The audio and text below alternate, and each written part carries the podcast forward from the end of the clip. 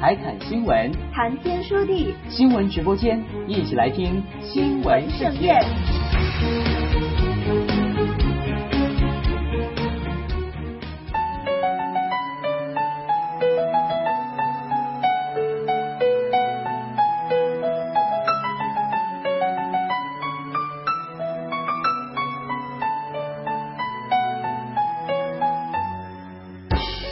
听众朋友，晚上好！欢迎在每周一晚如期守候，由大学生播客为您带来的海天盛宴。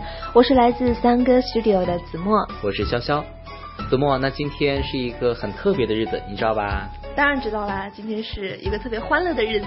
怎么说？购物狂欢节。购物狂，我要说的是不开心的那点事儿。今天是光棍节，咱们俩叫光棍，你知道吗？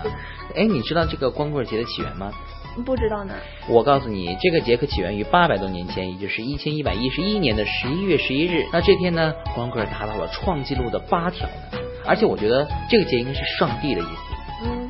因为耶稣诞生是在哪一天？呃，公元一年一月一号。没错吧？就在这一天呢，世界上的第一个光棍诞生了。所以以后每年这一天呢，就成为光棍纪念的日子。但是通过一千年的演变呢，就变成了一千一百一十一年的十一月十一日。所以说，耶稣是咱们光棍代表。当然，这只是开玩笑啊。其实十一月十一号这个光棍节还有另外一个由来。呃，十一月十一号是年轻人的一个另类节日，因为这一天的日期里啊连续有四个一的缘故，所以这个日子被定为了光棍节。那光棍节既非土节又非洋节，乃于上个世纪九十年代初诞生于南京高校，是校园趣味文化的代表产品之一。啊，是呀，它现在不仅仅是南京年轻人，也是我们全国甚至全世界年轻人的一个特别的日子。嗯，那每当这一天呢，单身情歌响起的时候，这句话，找一个最爱的、深爱的、相爱的、亲爱的人来告别单身。每当唱这句话的时候，就好像说出了我们年轻人的爱情宣言呢。好凄凉啊！每到这个节日，不要这样说嘛。所以说，我们需要光棍节来热闹一下啊，表达一下我们对爱情的一种炽烈感情。嗯。奶奶给孙子发信息说：“你快躲起来吧，你老师因为你逃学来家里找你啦。”孙子说：“奶奶，你快躲起来吧，我今天给老师打电话请假，说奶奶过世，所以不去上学了。”嗯，这时候奶奶已经给老师开门啦。老师说。您是奶奶说啊，今天头七，我回来看看。中国好奶奶。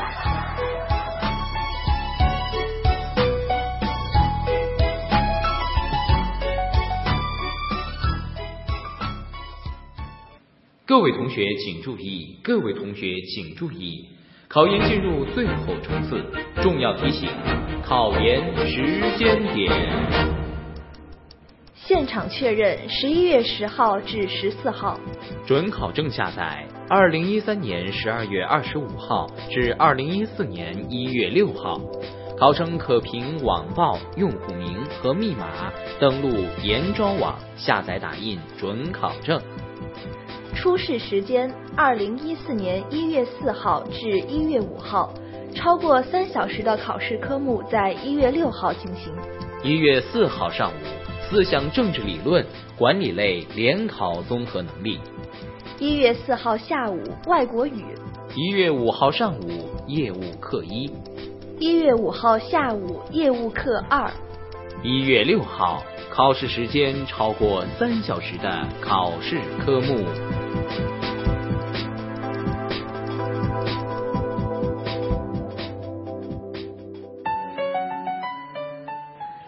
这几天，考研奶奶童正国成为微博上的热门话题。他初中毕业三十八年后再读高中，三年苦读，三度高考，六十岁中原大学梦。二零一二年顺利取得经济学学士学位。他曾两次考研，但都遗憾落榜。如今正准备第三次冲击考研。回忆起走过的求学路，童振国说：“我就是喜欢学习，不为拿文凭，更不为证明自己。”子墨。那咱们俩虽然没有参与到这个考研大军里面哈，但是我们身边的这批考研大军呢，可是川流不息啊。确实，那在这个考研大军里，不光有那种比翼双飞的，我想更多的还是孤军奋战的。嗯，那在这一个十一月十一号这个特殊的节日里呢，不光有我和潇潇这两个光棍陪大家过节，我们还请到了另外两个啊，也是对考研颇有心得的那两条光棍，咱们一共四个光棍，一起来聊一聊这个考研的话题。嗯，那今天的互动话题呢，就是考研那些事儿。听新闻，说天下。您现在收听到的是《海天盛宴》。那今天我们现场请到的两位嘉宾呢，呃，分别一位是经过保研，然后现在在研一；另外呢是已经通过考研，现在在研二的两位师姐啊，请到了我们今天的会客室。那两位先跟我们的听众朋友打个招呼吧。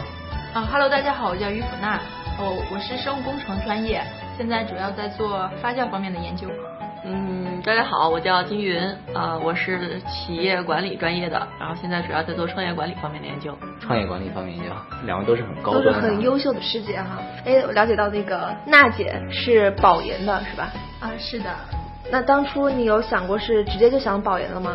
呃，没有，我一开始是因为当时对于自己的成绩不是很自信，然后想过要想先考研，然后 考研，当然是当时想的是自己想跨考来着。嗯嗯，我觉得现在很多同学之前都有过这样的阶段，因为现在已经保研结束了，是的是吧？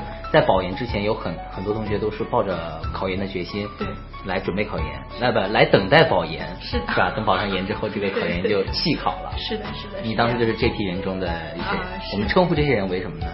就是意志不坚定分子。那我们我们静怡学姐就是那一部分意志非常坚非常坚定的学姐。啊，我是属于打酱油打成功的人。真的吗？好嗯对神奇啊！嗯我相信现在就是收听我们节目的一些听众里面，肯定有一些正在打酱油的。那这批人肯定对静怡学姐的经历非常感兴趣了。怎么打酱油能够打成功呢？就是打酱油比较随意，就是哎那个觉得哎好像九月份该找工作了吧，那就找吧。然后后来想想，我干嘛找工作呢？那考考研吧，反正大家都考着，那我就凑个热闹打个酱油吧。然啊，后基本上做决定也是在八月底吧，正式复习就是九月中旬开始才复习考研的。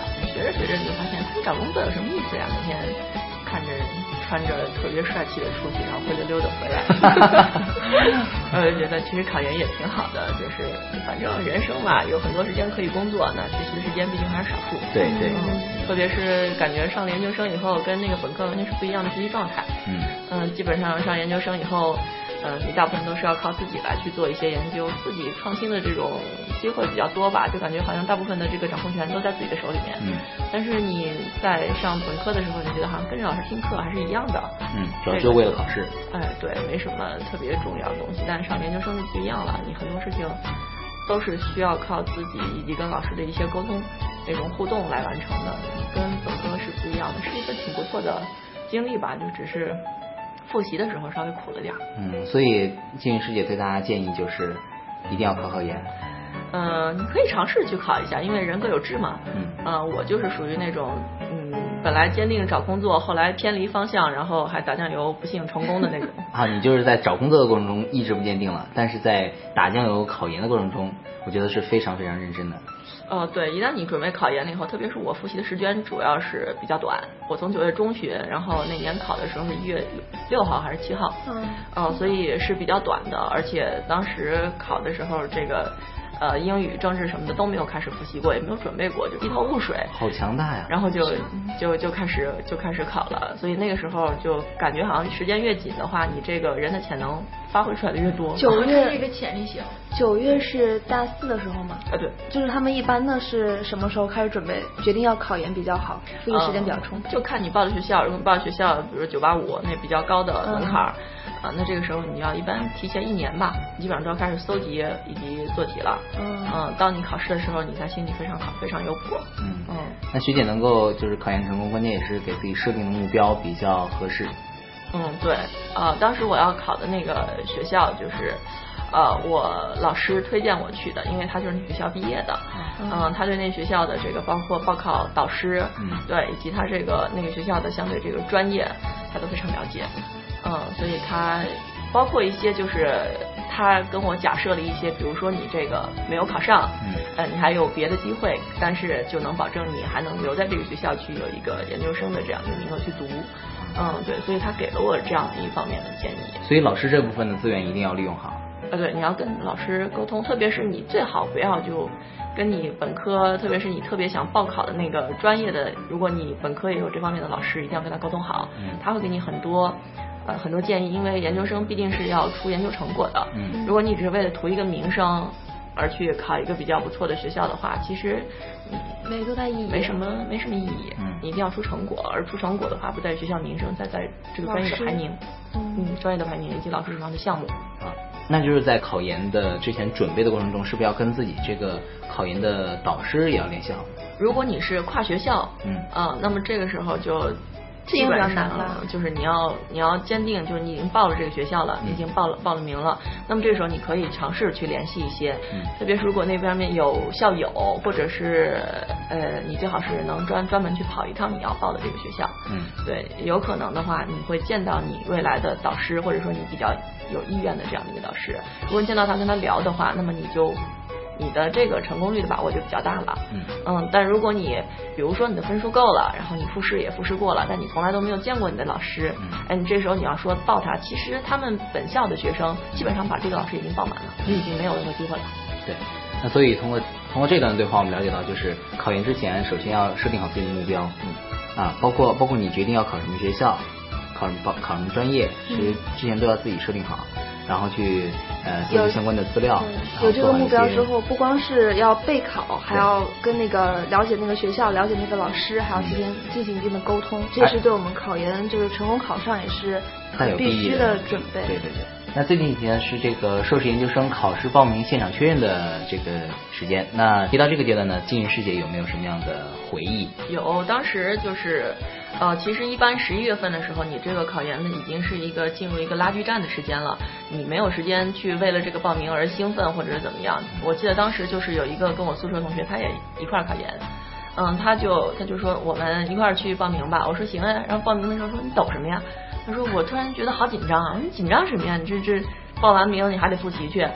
然后他说啊，那倒是，然后就后来他就不紧张了，然后我们就真的是走到那报名大楼里面，看那长长的队，然后一直绕着绕着绕，从一楼绕到二楼，绕到三楼，然后好不容易把名报上了，然后花一个小时过去了，然后那同学就一开始还紧张，结果从那报完名以后出来以后，这什么事儿呀？就照一张相，照一张相片，然后这个交一表格，然后出来以后耽误我一个小时看书的时间。啊，嗯，然后大家就非常淡定的，然后默默的离开了，因为报名这事儿跟那个考试那事儿还是两码事。所以就是还没有确认报名的同学，不要说呃去报名的时候有一些什么忐忑的心情哈，嗯抱着一个淡定的心去报完名，报完名回来就赶紧复习，这才是最重要的正务。哎，对，那在那个复习期间，就因为复习时间也很长嘛，当时那个生活是什么样的？描述一下吗？最理想的状态就是你没有状态，就是打太极是一样的，嗯就是无我的境界，就是你每天就是背着一个背着一书包，早上七点钟准时坐到图书馆里边扎进去，到了中午十二点钟准时出来吃了饭，然后睡一觉，下午再扎进去，晚上六点钟出来吃一饭，再扎进去，扎到十点回来就正好就回来就可以了，基本上就可以了。然后第二天对继续。对，一定要保证你每天的这个生活是规律的，而且一定要保证每天的休息一定要正常。因为如果你前一天晚上休息不好的话，这个第二天很影响你的复习，影响复习最最重要的是影响你的心态。如果你的心态不正常的话，你的这个状态调整起来非常浪费时间。所以师姐是从九月份，嗯就是决定放弃放弃找工作之后，然后就一直保持这样状态，一直到一月的十十几号，呃，到当时是一月八号，一月七号和八号？嗯，七号七号七号八号你当时还在坚持跑步吗？那个？呃，那段时间是我唯一停止没有跑步的时候，就就唯一唯一停了一段，停了四个月的跑步吧。时间一直在跑。啊，对，哦我基本上每天都会。怪不得今天没有坐校车回来 就是为了坚持今天这个跑步事业。就我觉得真的很不容易。就自从高考结束之后，然后上大学，然后大学几年生活，很少有人的生活是很有规律的，基本上每天比较啊，浑浑噩噩一点，然后就玩的时间比较多。然后到决定考研之后，又过上了那种三点一线的生活。你刚开始就能够做到心很静的开始复习吗？嗯，你会慢慢的发现，就是你进去的时候你已经迟了，就是大家已经在开始复习，有的已经复习三四个月了，然后你才开始复习，你就会觉得哎会有一些紧张。但是后来你就发现，我跟他们考的不是一个专业，我跟他们报的不是一个老师，我跟他们的情况也不同。也许他们真的没我这个悟性好呢。对。然后你就很自信的，然后就投入到那个学习当中了。就考研最最难的事儿，跟高考最不一样的事儿，就是高考有人监督着你。嗯。嗯，但考研不一样，考研没人管你，你随时可以放弃。对，最好就是拉一半儿，啊，这半儿可以跟你考的不一样，对吧？他可以也是来自不一样学校，但他一定要跟你。有有对你督促的作用，你看到他，你会觉得，嗯，你很想往前继续走下去，你很想继续坚持下去，嗯，是一个相互督促的吧。这让我想到咱们今天这个节，就考研大军里面不仅有那种孤军奋战的，还有那种比较幸运的比翼双飞的，就觉得比翼双飞的人还比较幸运的，起码有个伴儿可以相互督促，在考研的路上也相互扶持。对对对。但前提一定是要相互督促。嗯。不要相互拖累。两个人。那娜姐就是金英姐提起她当初考研的那段日子，不知道有没有勾起你就决心考研，然后也曾经准备那段日子？嗯，应该是在暑假吧？啊，是在暑假。当时因为当时武汉的天气是很炎热的，而且我想现在很多在准备考研的同学也会想起来那段日子是很难熬的，但是占个座也很不容易。我当时准备呃跨专业考研的，想有一个更高的门槛。呃，也是基本上跟经理姐差不多，但是我没有她那么规律，那么准时准点儿。呃，当时是先到论坛上去查了好多资料，呃，去跟，因为我想跨考嘛，很多消息都不是很清楚，想考北京那边的学校学校，然后在论坛上找了很多相关的资料，把关于学校的题目啊、老师啊各个方面都找好了，然后着手开始就是买那个考研书籍。其实我开始准备也是八月份，然后。这些资料都到手以后，就是正式进入这个呃这个学习状态，呃基本也是一样的，每天。呃，比较规律的这个上自习。其实当时我觉得在学那个过程，因为是一个跨考，就是学到一些很多新的东西。嗯。当时好像在上自习的时候，并不觉得是为了考试而学习，在看那些对对，在看那些东西的时候，因为跟我之前是学着学着就发现不合适自己，然后你就放弃考研？哦，那倒没有，我只是觉得还是有难度，就是对于跨专业来讲，还是有一定的难度。当时学的时候。就是感觉学到一些很多新的东西，而有有一点难度，自己的信心不是特别足。当时，而且再加上那个是否可以保研这个事情摆在心里头，就是让自己有退路了，所以你就没有把全全部的精力投入进去去准备这个考试。所以我想告诉大家，就如果你现在有了这个决定以后，就不要再怀疑你这个决定，一定要就是坚定的走下去。不管你最终的结果是什么，只要你付出了，你心里头应该是觉得最起码是对得起自己的。不是。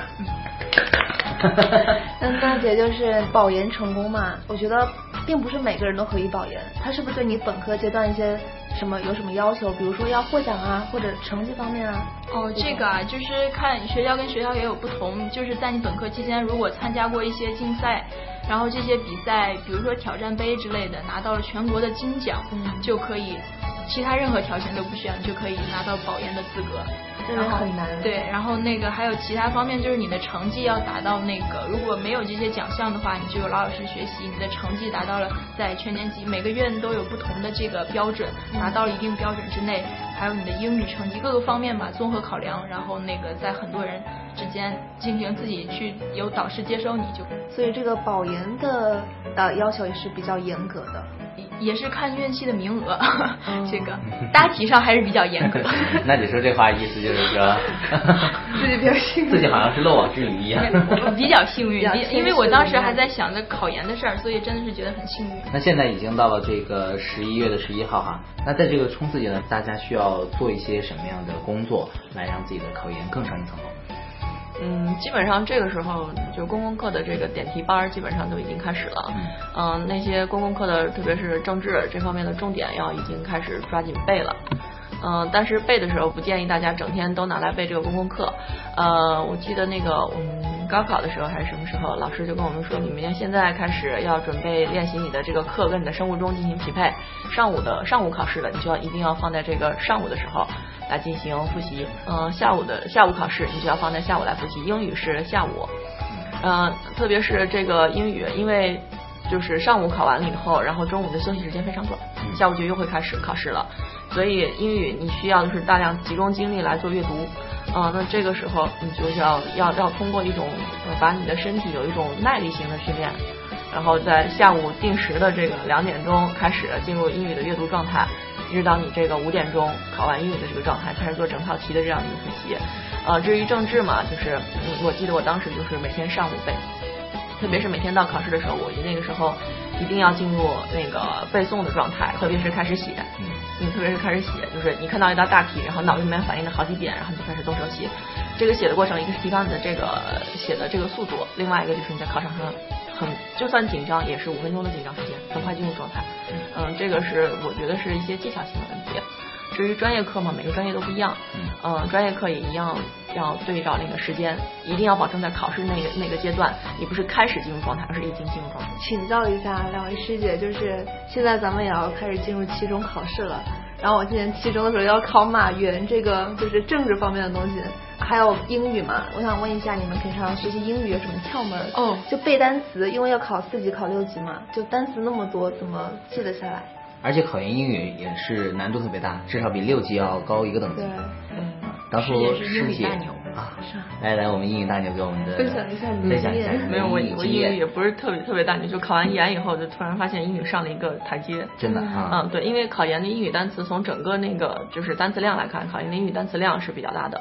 这是一个，另外一个就是考研英语，特别是这个阅读里面，它的这个英语的这个单词量，要求你就是你见见到这个单词以后，立刻想到它最常考的意思是什么，而不是它有几个意思。这就是那个不太建议大家拿一单词书每天背，因为那单词书上那些那些意思它摆在那儿，它没有重点，嗯，你也不知道那个高频词在哪里。嗯，虽然它会有高频词的分类，但其实那都是你买书的时候，你肯定不会挑挑那薄的，你肯定挑那至少是适中的，对吧？所以其实挑那适中的是和那个那个特别厚的，对你意义不大，对，对你的意义不大。最好的就是你拿着那篇阅读，拿着那那篇考研考研的阅读，我记得当时是什么阅读来着？不是没有什么广告植入成分啊，那个什么我记得叫黄皮书，然后很大，我就是看着那本阅读，就是练习完英文的，就是每天下午看三三篇，每天下午定期看三篇，保证两个小时集中精力看三篇，里面有任何英语单词不会的，一开始前半本你还会发现你会查单词。到了后半本的时候，你会发现全部都是前面你已经查过的单词。那个时候，其实你在做阅读的时候，提高阅读速度，同时也帮你巩固到单词。放在语境里面记单词是最好的。嗯，说起来好简单。对，就是说不用不用单独去记单词吗？就只用做阅读就可以了吗？啊，对，特别是四六级，四六级也是一样的。四六级阅读的时候就已经加深了这个记忆。对，四六级永远都是有高频词汇的。嗯，他的那些高频词汇，其实你说那个像培训机构的老师，他们怎么能知道高频词汇是什么呢？对吧？他们也是对经历了大量的阅读之后。所以说你们这个模拟。四级模拟也是非常重要的。为什么要去做参加四级模拟？参加四级模拟的时候做阅读，就是这个。哦，突然觉得自己做了好多无用功啊！真的就是拿那本绿色的书，然后关键是你拿绿色的书，你今天是第一页，明天是第一页，可能过了一月之后还是。对啊，就永远都在背 A 字母开头那种，就感觉效率很低啊。可能一辈子 对，下次你可以从 Z 开始背，因为 Z 开头的字母是最少的。你会发现，哦，我已经二十六个字母背完二十六分之一了，比较有成就感了。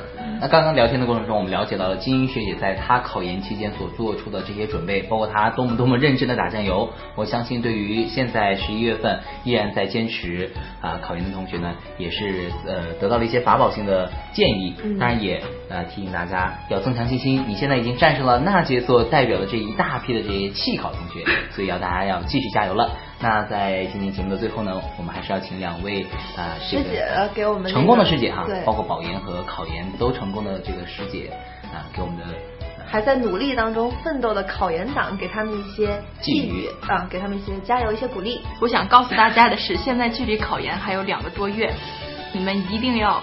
坚定的走下去，不管遇到了什么困难，不要认为自己说英语还有好多没复习，政治还有好多没复习，专业课还有几本书没有看，这些都不是问题，问题在于你要坚持下去，只要坚持下去，胜利属于你自己。就好像是武汉乌云一片，当你考完最后一门专业课，然后走出考场的时候，你会发现那天居然是有一片灿灿的阳光，有一片的阳光迎接着你，你那个时候心情会非常舒畅，你会不在乎结果的。但是就是现在正在还有两个月考试的同学，我要告诉你们，就是考研的这个过程，就相当于是你自己人生自己在 handle 的一个项目，就你把它当成是一场谋划好了。你从呃下定决心要去考这个学校，一直到你联系这个老师，包括你最后是不是能够成成功的进入到这个学校，它整个这样的一个过程，并不是一个你单纯的扎在图书馆里面就能解决的问题，是一个你自己搜集信息、处理信息，然后包括你自己在历练自己心理的这样的一个过程。特别是还有还有的最后的这两个月的时候，就是你不要在乎你还有多少东西没有做，你只要在乎你现在能做多少就做多少，然后嗯，注意保持自己的这样的一种状态的调整，特别是这个呃生理状态以及心理状态的一些呃调整，把你的这个时间以及生物钟，然后和考试时间都对稳了，那么基本上你你在考试的时候已经没有任何技术问题了，没有技术问题的活儿，嗯，基本上就会成功了。嗯嗯。金玉姐等于是拿自己的这个切身经验来讲述了一下给大家这个建议哈，我觉得是非常受用的。嗯。而且她刚才所描述的那一片 从灰蒙蒙天空到这个蓝色天空，拨开乌云见月明啊，让我好享受，好期待考研的那个。好期待考研，希望你以后也可以往这方面发展一下。发展什么？考研啊。我还是期待像娜姐一样考研成功是吧？做一个弃考的人。好的，非常感谢两位师姐今天能够做客我们的海淀盛宴，来给我们讲述一下考研的辛苦和呃这个坚持的快乐。呃，对，我想现在正在听我们节目那些考研党啊，在听了这些师姐他们的言传身教之后，是不是对考研有一个更加清晰的规划？嗯，也同时更加有信心了呢？嗯，想想自己已经战胜了那些娜姐所代表的 弃考的同学，大家一定要这个信心百倍的去继续坚持这个考研呢。在一月份，一月五号到六号的时候，也是我们这个二零一三年的考研的日期。那我们也提前预祝大家能够啊收获自己奋斗的果实，能够考研成功。嗯，而且二月十号就要过年了，提前祝大家新年快乐！太早了。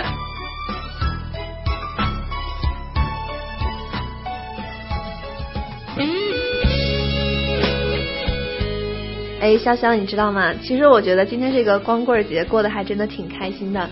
咱们不光和这几个小伙伴一起聊了一下考研的这个话题，而且更重要的是，今天在网上抢到了几个宝贝，算是血拼了一把，真的感觉好满足呀。哎呀，看来你就是我们班支书昨天晚上在群里发消息说让我们男同胞要提防的那种女生啊？怎么呢？怎么叫提防呢？昨天晚上我们那个前任班支书哈就在群里发消息说了。就说呀，大家这个男同学啊，一定要把你们女朋友的网银密码呀，今天早上的时候连续输错三次啊，这样你的女朋友就买不了东西啦。所以呢，我也就觉得自己在这个在这个群里第一次学了一招，知道吗？对啊，特别开心。哎。但是今天早上醒来的时候，突然发现我没有女朋友。所以呢，今天的节目里呢，陪伴各位孤军奋战的考研同学，那在这里也祝愿大家能够早日脱单，嗯，找到属于自己的另一半。